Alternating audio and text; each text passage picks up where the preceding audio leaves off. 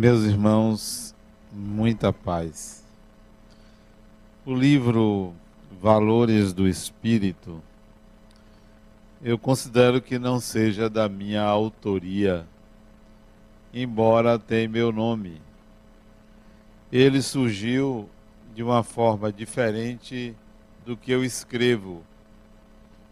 Eu não gosto desse tipo de escrita por isso que esse livro ficou guardado durante muitos anos, até que eu fui convencido a editá-lo. Porque ele contém mensagens, mensagens de esclarecimento, mensagens de consolo.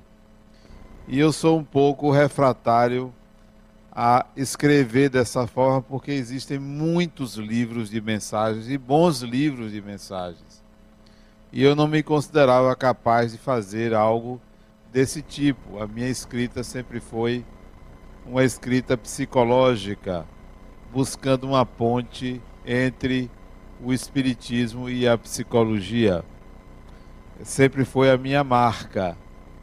Mas esse surgiu diferentemente dos outros, eu aí o rejeitei, igual aquele filho que você renega porque ele é contra tudo que você imaginou que um filho deveria fazer. Então esse aqui foi um filho rejeitado. E agora ele está sendo acolhido por mim. Doei para uma instituição em São Paulo, a Boa Nova, editar o livro. Então eu estou hoje é, fazendo uma espécie de acolhimento a um livro que eu rejeitei. Espero que vocês gostem. Mas, na realidade, o conteúdo desse livro é também uma espécie de é, o que eu preciso aprender. Tudo na vida a gente tem que aprender alguma coisa. E como eu me encontro num processo de aprendizado constante, aprendo com leituras, aprendo com filmes, aprendo com meus pacientes, aprendo com meus amigos, aprendo com meus colegas de trabalho, sempre aprendendo. Então, o conteúdo desse livro, que eu vou ter a oportunidade de ler, eu ainda não li, eu vou ler. Eu vou pedir um à editora para me dar, para eu poder ler, porque eu escrevi há 17 anos atrás, não me lembro, e como não se parece com o que eu estou acostumado a escrever, eu também vou ler daqui para Semana Santa, eu vou ver se eu consigo lê-lo se tiver fôlego para isso, para poder absorver o seu conteúdo. Então, a mim me parece que é algo inédito. É, Ana estava lendo e eu me perguntando, foi eu que escrevi isso? Alguma coisa se parece com o que eu escrevo, outras não se parecem. É claro que eu estou dizendo que há um autor espiritual, é claro. E eu me lembro dele quando escrevi o livro lá na cidade de Ilhéus, é claro eu até não simpatizei muito com ele. Porque a minha relação com os espíritos, e eu gosto sempre que, de frisar isso, e gostaria que vocês tivessem esse tipo de relação, não é uma relação de subserviência nem de comando. Não tenho mentor. Não gosto de ter mentor.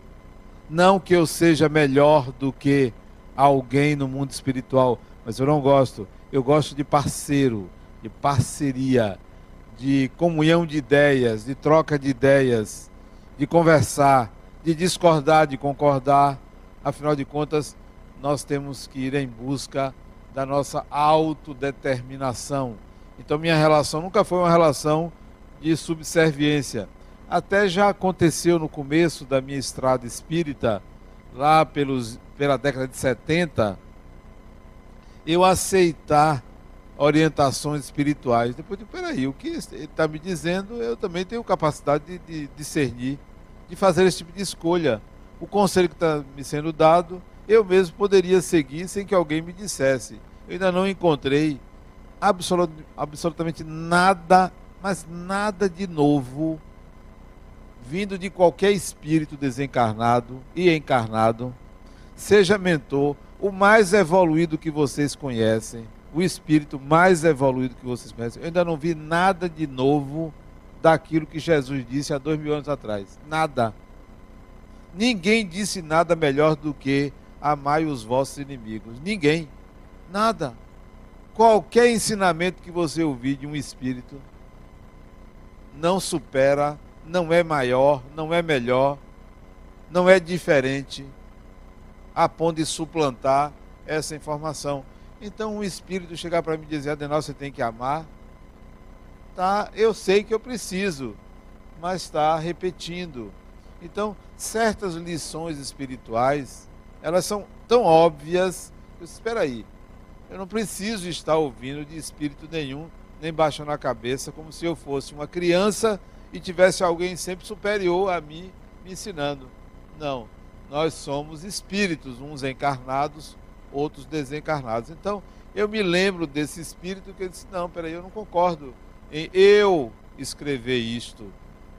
Eu agora não vou me ocupar de editar algo desse tipo. E não me preocupei. Por isso que eu sei distinguir o que, o que é meu e o que não é meu. Gostaria muito que vocês exercitassem esse tipo de senso crítico em relação ao que vem do espiritual. Nós não estamos numa senzala em que tem uma casa branca que dita, que vem do mundo espiritual e dita o que, é que deve acontecer aqui conosco. Afinal de contas, nós já saímos da senzala há muito tempo. Já não estamos mais na senzala. Então, por que, que nós vamos é, nos submeter a um controle espiritual? Eu questiono muitos médios que se submetem a isso, até porque eu percebo que muitos se valem dessa é, condição de médios para camuflar a sua própria personalidade para camuflar aquilo que eles mesmos acreditam, mas que não tem coragem de dizer que é ele ou ela e atribui aos espíritos. Então, é, é, eu sinto que é possível a gente ter uma outra relação com o mundo espiritual. Qualquer ideia enxertada em minha mente, eu vou criticá-la. Eu vou analisar se aquilo é pertinente ou não. Se aquilo tem sentido ou não tem sentido para mim. Pode vir do espírito que for. Recentemente, um paciente meu me falou da briga que ele teve com o pai dele. Uma discussão que ele teve com o pai dele. Em que ele saiu do sério, acabou xingando o pai e ficou péssimo com aquilo. Péssimo. Voltou, pediu desculpas, abraçou o pai, chorou. Foi. Ele disse: Adenal, nunca mais eu faço aquilo eu dei, primeiro eu dei a ele parabéns por ter brigado com o pai e fiquei decepcionado porque ele disse que nunca mais faria aquilo.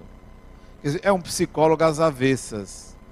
Porque enquanto muita gente diria, poxa, parabéns por você ter reconhecido o seu erro, não obrigado. Não. Um filho tem que superar o pai. Um filho tem que ir adiante da sua geração. A questão é a forma a forma. Mas é preciso que você supere. Porque se você permanecer sempre abaixo das ideias de seu pai, você não cresce.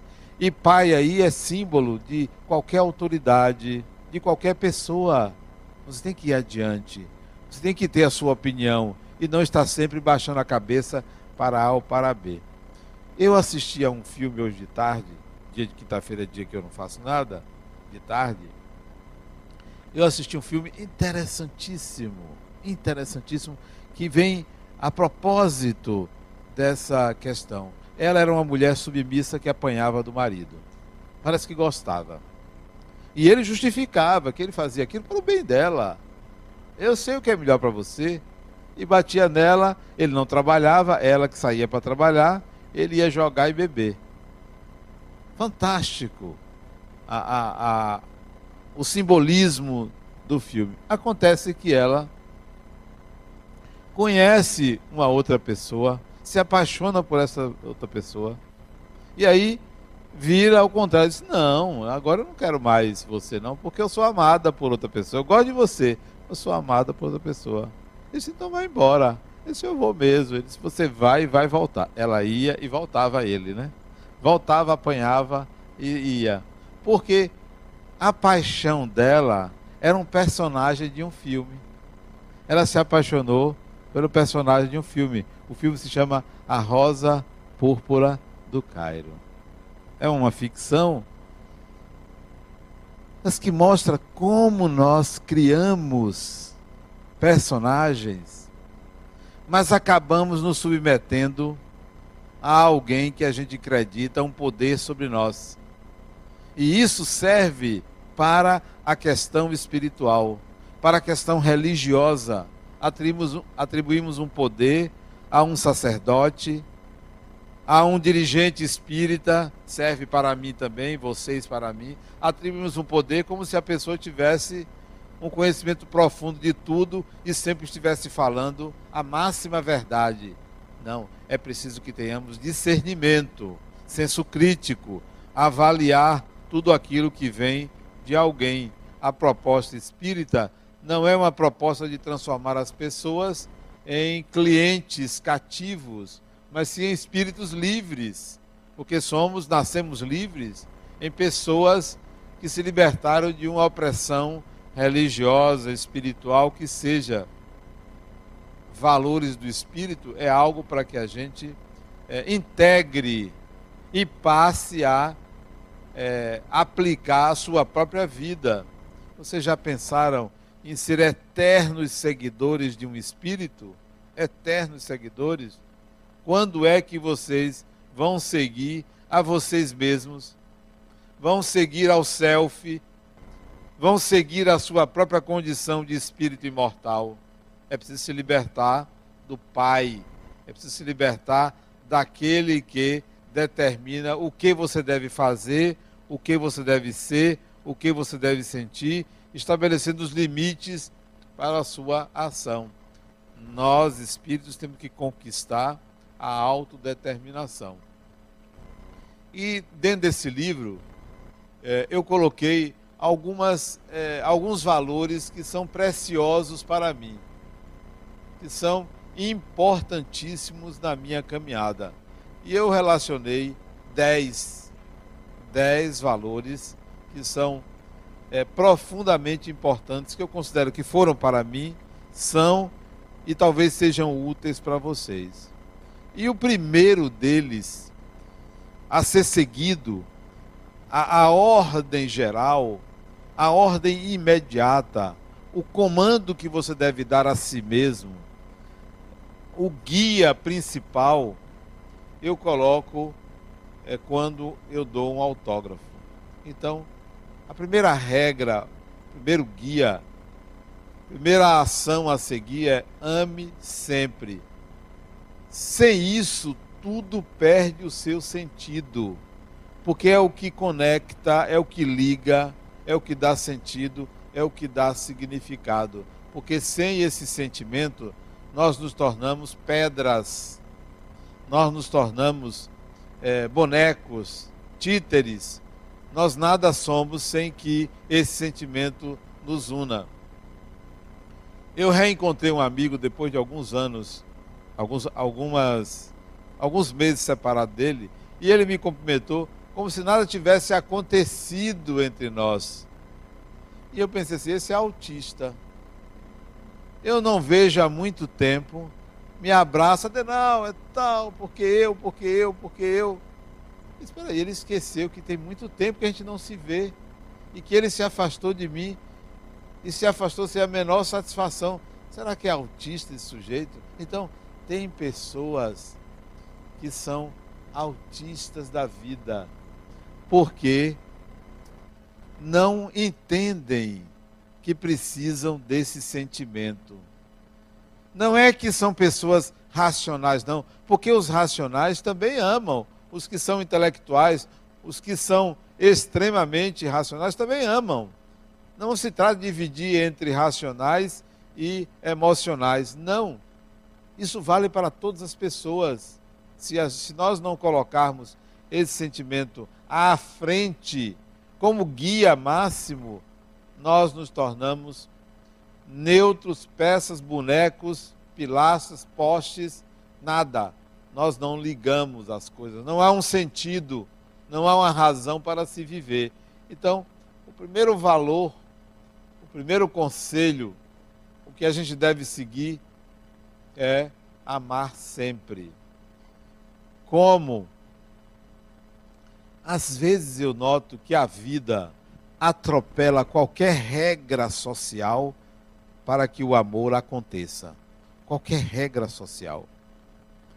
Extrapola a conformidade, extrapola o que é chamado de certo para que o amor aconteça.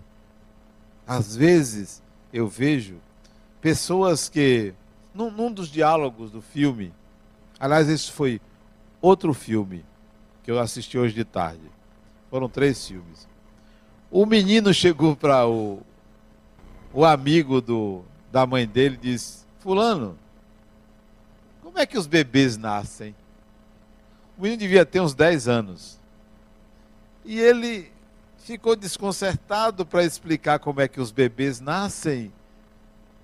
Até que ele disse: Olha, é, quando um homem e uma mulher se apaixona, nasce o bebê.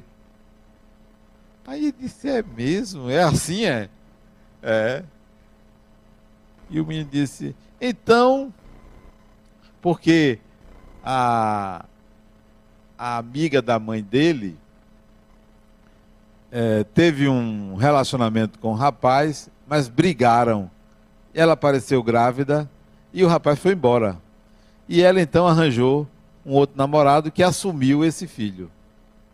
Isso então quer dizer que fulana e fulano, eles se apaixonaram e, e nasceu o bebê?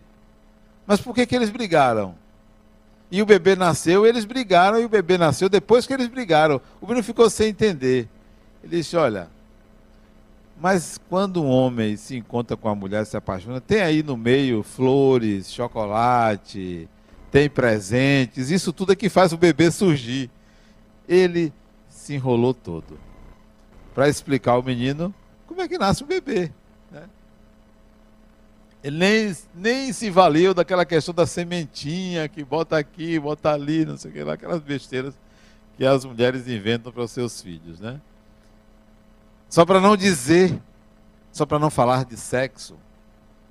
E o que eu estou dizendo é que o amor para acontecer une pessoas, as mais diferentes, fugindo das convenções sociais, dos relacionamentos convencionais, para que uma criança nasça, para que o espírito retorne.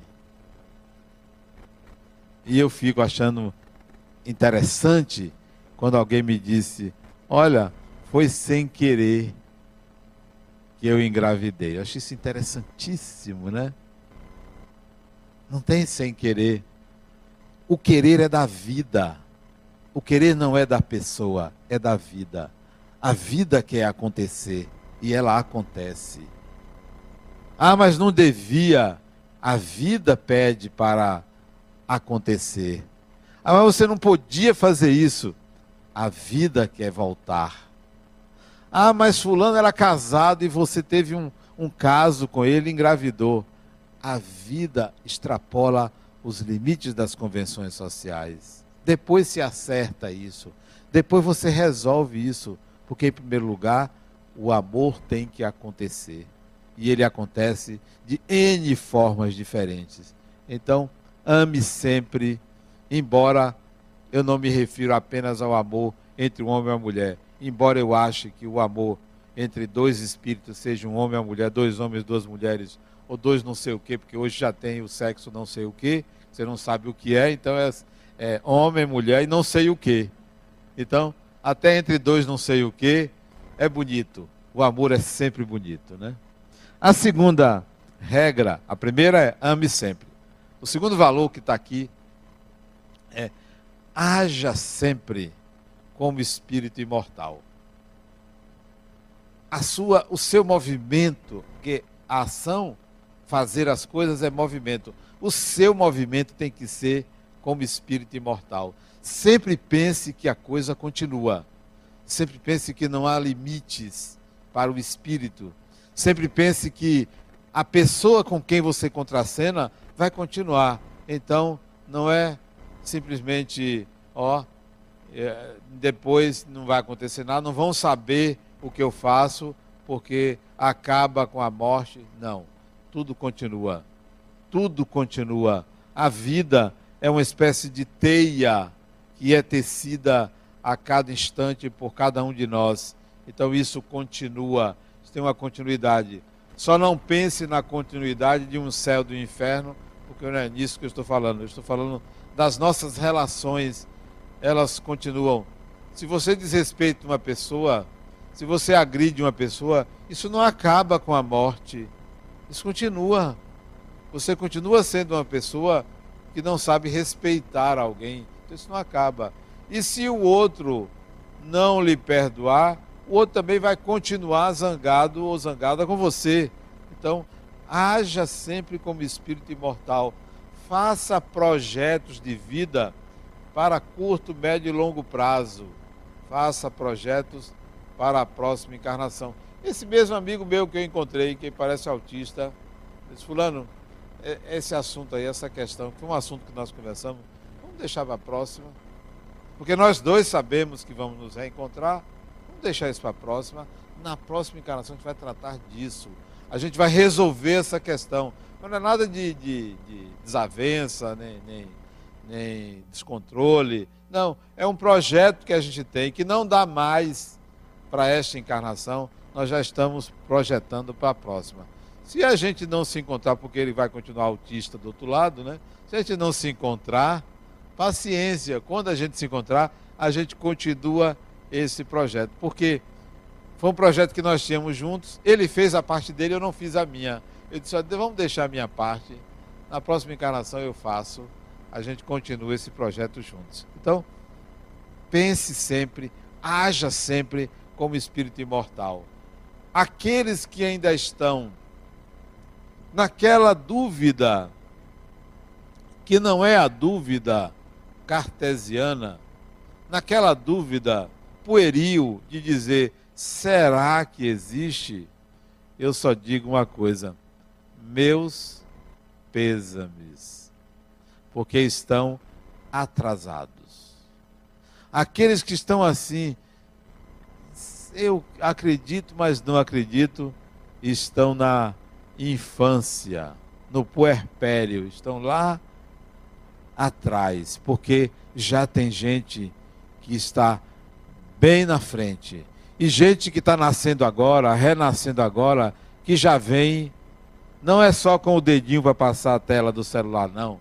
Já vem com a consciência da imortalidade. A primeira primeiro ensinamento que aprender sobre espírito já vão lembrar que são espíritos. E os outros que estão naquela dúvida vão se sentir é, ETs, estrangeiros numa terra, atrasados, analfabetos espirituais. Então, vamos adiantar o passo. Vamos adiantar a coisa porque o tempo urge para o espírito, porque senão você vai reencarnar é, na leva que vai para Marte sob condições extremamente difíceis, porque o planeta não vai suportar tanta gente. Nós não temos recursos para isso. A Terra vai povoar os planetas que estão mais próximos, vai povoar. Nos próximos milênios, dois, três milênios, nós vamos povoar, porque não tem recurso, não tem energia suficiente para todo mundo. Inclusive depois que sucatearam a Petrobras, está acabando tudo. Né? Então, não queira ser dessa leva que vai ter que reencarnar em Marte ou em condições extremamente limitadoras, porque não tem essa atmosfera belíssima, maravilhosa. Então, vamos é, pugnar, vamos é, é, trabalhar para que a gente, numa próxima encarnação, a gente vá para um lugar muito melhor do que esse, porque do sistema solar que a gente conhece, não tem nada melhor do que a Terra. O resto tudo é quintal, é árido, é, é infértil. A gente vai precisar fazer muito para mudar. Bom, então, haja sempre como espírito imortal. Terceiro, eu falei aqui numa palestra há semanas atrás sobre Edgar Morin, que se pronuncia Edgar Morin, um filósofo francês, e ele falava do ateísmo. E eu sempre fiquei encucado com Deus. Com quem eu mais briguei foi com Deus. Até hoje a gente tem uma diferençazinha, né? Ele sempre equivocado, eu sempre mais certo, mas eu perdoo, eu entendo os problemas dele. O terceiro ponto é esse. O Deus que nós construímos, que nós acreditamos, que paira subliminarmente no nosso inconsciente, que permeia todas as construções sagradas, religiosas, que participa das nossas orações, do nosso dia a dia que a gente invoca e pede auxílio. Eu me distanciei um pouco deste. Me distanciei um pouco deste Deus. Porque eu percebi que era um Deus com D minúsculo. Porque eu comecei a ter uma relação com outro, que para mim é o que tem D maiúsculo. E para resumir, eu não me alongar numa discussão teológica, filosófica sobre Deus, me apropriei de um conceito hindu sobre Deus. E depois que eu li um livro que eu recomendo a vocês, de um americano de nome Joseph Campbell, ele escreveu sobre as faces de Deus. Ele foi um dos mentores da saga é, Guerra nas Estrelas. Ele quem orientava Jorge Lucas e meu é nome? Spielberg. Ele, Joseph Campbell. Então me apropriei dos conceitos de Campbell, do hinduísmo, para descobrir que a relação que eu preciso ter com Deus, que eu preciso incorporar, eu coloquei nesta frase: Veja Deus no outro. Se você não perceber a divindade no seu semelhante, você vai se sentir superior, etnocêntrico, fundamentalista, incapaz de enxergar além de si mesmo. Terceiro princípio a ser incorporado é veja Deus no outro. Se relacione com esse Deus que está numa fala hindu do Namastê. O Deus que habita em mim reverencia o Deus que habita em você, algo assim. Então, veja o Deus no outro. E não o Deus que você procura, quer encontrar, quer chegar perto, quer pedir todo-poderoso. E o outro? É a melhor maneira de respeitar uma pessoa é considerá-la divina em si. Então, sobre Deus, veja Deus no outro. Quarto valor, quarto conceito, quarta ideia que deve ser seguida. Eu comecei a palestra falando do aprender. Eu acho que as pessoas pensam que eu sou um sábio, um sabe tudo. Eu sou um bom enganador. Elas pensam que eu sei tudo. Não é falsa humildade dizer isso, não.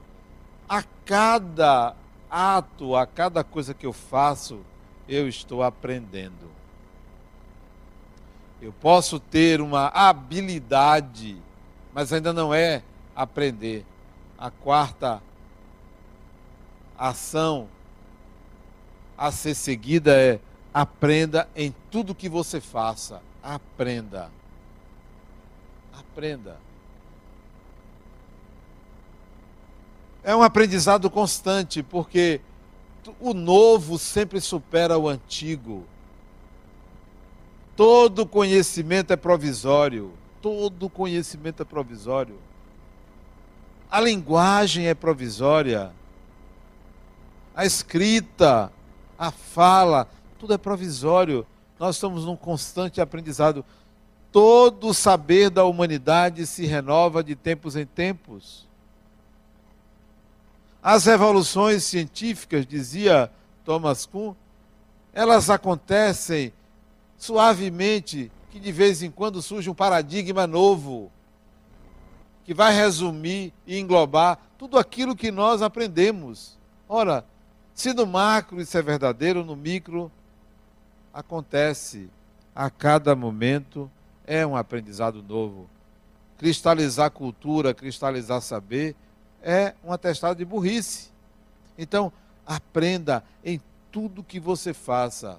Não existe nada que seja é, eterno, porque tudo se refunde, tudo se modifica. A linguagem, o saber, o conhecimento, a cultura. Por isso que a gente deve buscar a transdisciplinaridade, a interdisciplinaridade, para ver as coisas sobre outra ótica, sobre outro paradigma, né? Como pensa uma pessoa uma pessoa nunca é igual a outra, nunca pensa como a outra, ninguém é igual a ninguém. Então, aprenda em tudo que você faça. Quinto, existem muitas campanhas a favor da vida. Da vida, né? Valoriza a vida. Campanhas contra o aborto. Ótimo. Campanhas contra a violência, campanhas a favor da vida. Isso é muito bom, muito bonito, muito necessário. Mas daí é preciso a gente ir além disso. Para que serve uma folha seca? Para que serve uma folha seca? Você passa, pisa, despreza, não serve para nada. Para que serve uma pedra? Hoje eu estava brincando com meu neto, né? E botei ele na varanda do outro lado para ele pegar pedra e começar a jogar pedra, né? Umas pedrinhas. Eu disse a ele: pegue aquela dali redondinha para você jogar. Ele, cadê, vovô? Eu disse, aquela dali. Como eu estava distante, ele estava do outro lado da varanda, eu do lado de dentro, ele do lado de fora. Aquela dali mas ele procurava não achava. Eu disse: aquela pequenininha, a menorzinha que tem aí, pegue ela. E ele pegou uma pedrazinha redondinha desse tamanho e ficou com pena de jogar, porque era muito bonitinha, a pedra diferente das outras. Você sabe o que é isto? Isto é quando você dá vida a algo que aparentemente não tem vida, uma pedra. Ele viu alguma coisa ali, como eu. Aí eu incentivei ele a jogar a pedra, ele jogou a pedra. O que, que eu quero dizer? Vivifique as coisas. Dê vida a tudo que você percebe. Tudo. Dê vida, dê sentido, dê significado. Seja um ser vivo, seja um ser inorgânico, seja o que for, dê vida imprima às coisas um movimento, um significado. Porque senão nós vamos estar sempre achando que vida é uma pessoa, é um animal.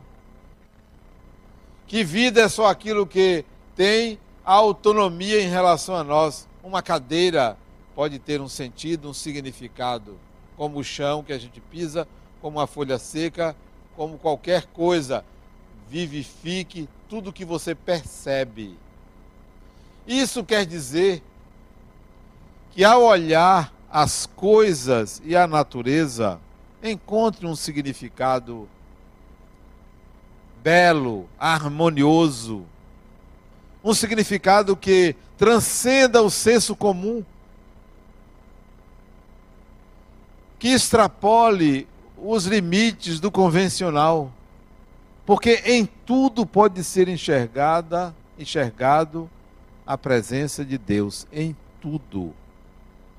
No que existe de mais sujo, do, de mais imundo ao que existe de mais belo, tem a presença de Deus. Então, vivifique tudo que você percebe. Sexto, sexto, vou me valer de uma condição que a gente vê em educação. Não sou professor, já fui nesta vida, deixei de ensinar, mas fui em outra, durante toda a encarnação fui professor. Em educação, nós estabelecemos um método pedagógico, uma forma de ensinar. E isso tem levado a sociedade a crescer, a se desenvolver. Sem educação, não há desenvolvimento. Não há evolução. Processo de educação, processo de aquisição de saber, renovação, reconstrução. Na educação, nós observamos que nós achamos que a pessoa deve aprender o que nós ensinamos. E pensamos que educar é ensinar algo que o outro deve aprender. Nós não pensamos que educar é retirar do outro um saber novo. Um saber novo. Achamos que uma criança vai aprender o que nós sabemos. E o que ela sabe? É um espírito. E o que ela sabe? Então, educar é também ensinar a aprender, ensinar a, a é, estimular o conhecimento que há no outro. É um processo socrático, né? maêutico, como dizia Sócrates. Então, o sexto, vença seus limites. Não aceite que você é ignorante o suficiente para nada saber. Não aceite regras velhas para situações novas. Ultrapasse limites e barreiras. Vá além do conhecimento que você aprendeu. Vá além da faculdade, vá além do curso que você teve. Vá além do que você lê. Ultrapasse seus limites. Saia da conformidade transgrida.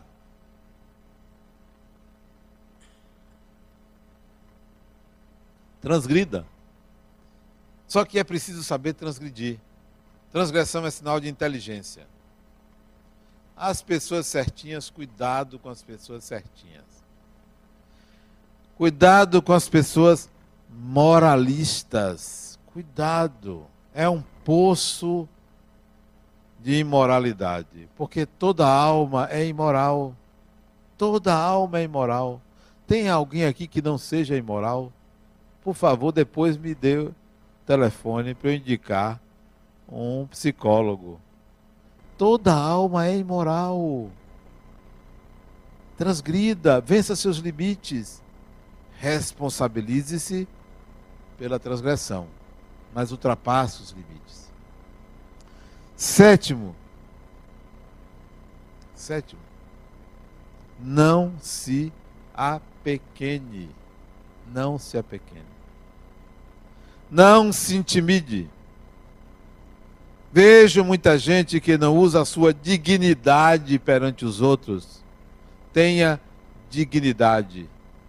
Não aceite qualquer tipo de preconceito, humilhação, redução da sua condição humana, de pessoa, de ser, de cidadão. Por pior que você seja, por mais transgressor que seja, não se apequene. Oitavo. São dez. Resumir em dez. Embora tenha uma, um bocado de capítulos, acho que tem mais de 50 capítulos, mas eu resumi em 10. Não que eu li, eu me lembrei. Eu vou precisar ler. Né? Vou ver se, se não valer o conteúdo, a capa é bonita, viu? Eu gostei. Fazemos capas melhores aqui, mas ninguém é perfeito, né? É igual a freudiano. Ninguém é perfeito, né? Não é junguiano, né? Não é não? Não é não, Solô? Oitavo. Esta encarnação, eu nasci numa família pobre. Morava numa cidade do interior, filho de um soldado, meu pai era soldado, e de uma dona de casa que mal tinha o terceiro, terceira série, mal tinha sido alfabetizado. Morava numa casinha de dois quartos onde vivia o pai a mãe, dez filhos, nove problemas, dez filhos.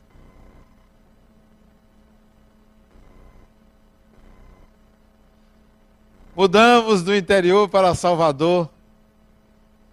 Vamos morar numa casinha pequena, dois cômodos, três cômodos, uma sala, dois quartos e aquilo não se chamava cozinha, uma meia parede, não tinha sanitário, era do lado de fora da casa, na Fazenda Grande do Retiro. Vim de uma família pobre. Se vocês me perguntarem, Adenal, você gostaria de nascer rico? Não tenha dúvida que a resposta é sim.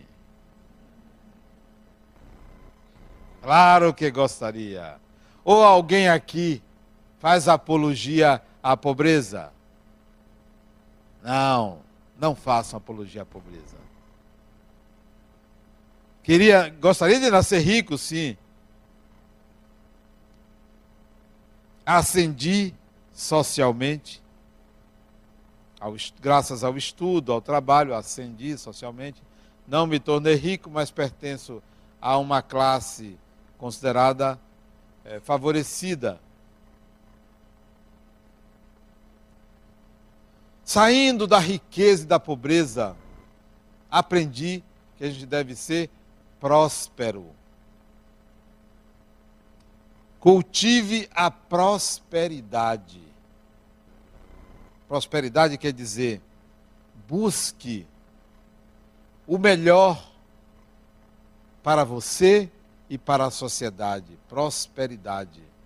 O melhor em termos materiais, eu estou falando. Eu não estou falando em termos espirituais, não busque o melhor para você e para a sociedade, porque só para você é egoísmo, só para os outros você vai deixar de aprender. Cultive a prosperidade. Você não deve ser rico, deve ser próspero. Você não deve ser pobre, deve ser próspero. Porque você está em busca do melhor. Do que lhe favoreça as melhores oportunidades. Você quer estudar na universidade ali da ponta da rua ou quer estudar em Harvard, em Oxford, em Cambridge? Não sei vocês, mas eu preferiria estudar na USP para chegar aqui para o Brasil, na Unicamp, sim. Queira o melhor.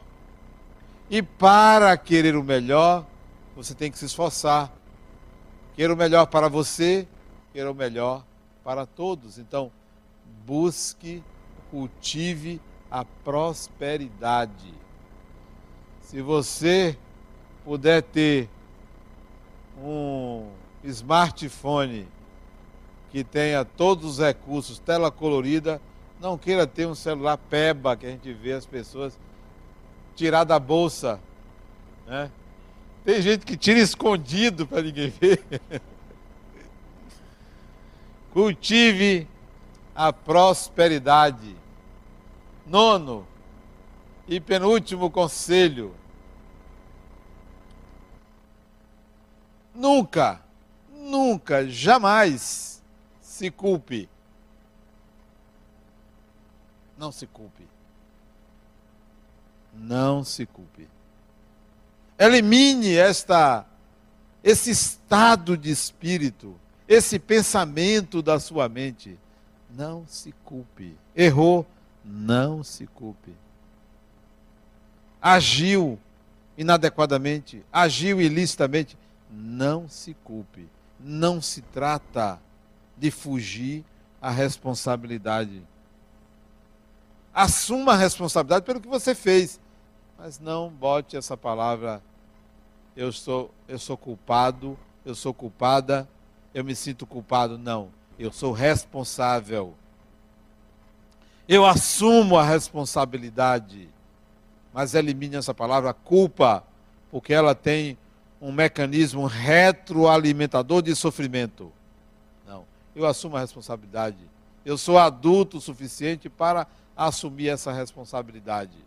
Quando necessária, eu assumo a responsabilidade. A culpa, não. Mas Adenor, você errou. Errei, sim. Só eu?